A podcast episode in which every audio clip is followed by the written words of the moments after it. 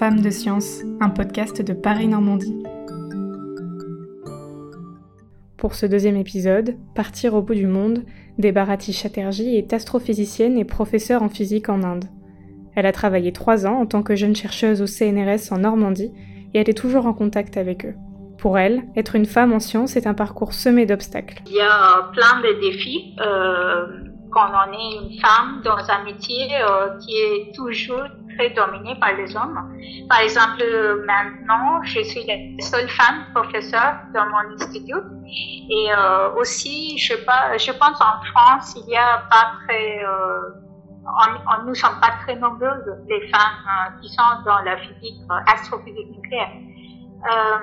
Oui, il y a plein de défis euh, déjà de mobilité géographique, la mobilité intellectuelle. Il faut euh, s'adapter rapidement aux nouveaux projets, nouveaux emplois, euh, des pays différents, les cultures différentes.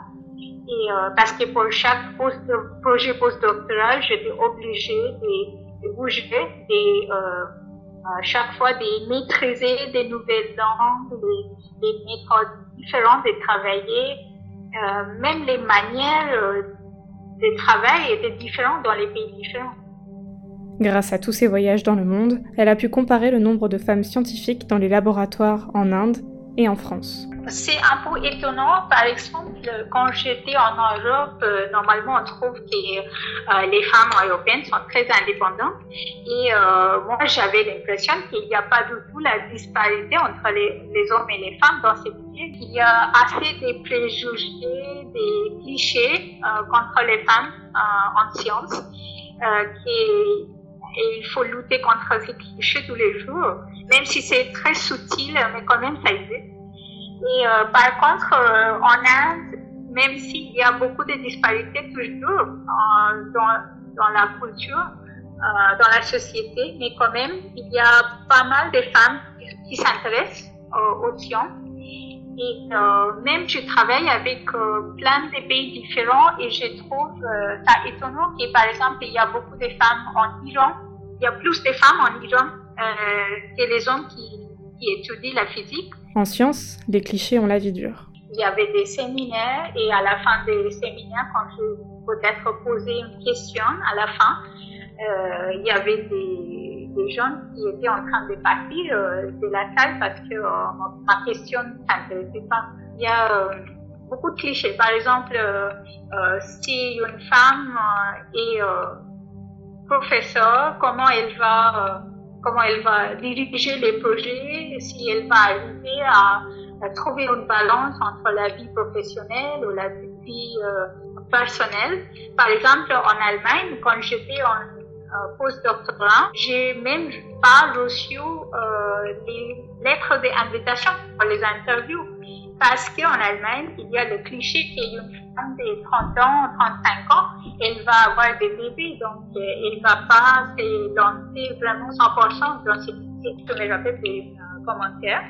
C'était euh, avant quelques ans, pendant, pendant une conférence de physique. On a beaucoup discuté entre les femmes parce qu'il y avait un, un, professeur masculin qui m'a approché et il m'a dit à la fin de mon séminaire, ah, très bien, nous sommes très contents d'avoir des femmes donc moi je suis j'ai dit euh, très bien euh, que vous me motivez beaucoup. Et il m'a dit non, mais c'est parce que euh, les hommes sont plus motivés. Cette astrophysicienne n'a pas de difficulté à trouver l'une des scientifiques qu'elle admire et elle espère devenir un modèle pour les jeunes filles plus tard. Oui, donc j'espère que je suis pas seulement pour les, pour les étudiantes indiennes, mais aussi pour les étudiantes euh, du monde entier, parce que l'astrophysique, c'est vraiment international. Et ça m'arrivait souvent que j'étais dans un autre pays, par exemple, j'étais en Arménie, et on m'a dit de présenter le premier, de faire la première présentation, euh, parce que ça motive beaucoup de jeunes étudiants. Donc, je suis fière euh, de pouvoir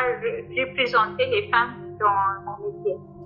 Mais alors, comment on fait bouger les choses? Je vais proposer et, euh, des femmes de faciliter le travail à distance parce que euh, déjà, euh, grâce au coronavirus, on a vu qu'on a toutes les technologies en place maintenant par Zoom, par Skype, etc. Et avec ça, il y a beaucoup de femmes qui peuvent accéder euh, les centres d'éducation et donc en Inde et aussi en Europe, ça peut aider beaucoup de femmes et euh, poursuivre les projets à distance. Donc vraiment, je vais euh, recommander les facilités, les technologies pour que les, les femmes peuvent, euh, que les femmes doivent pas quitter la science à cause des euh, familles ou les autres euh, barrières sociaux. Merci d'avoir écouté ce deuxième épisode du podcast Femmes de Science de Paris-Normandie. Restez connectés sur le site parisnormandie.fr pour le prochain épisode.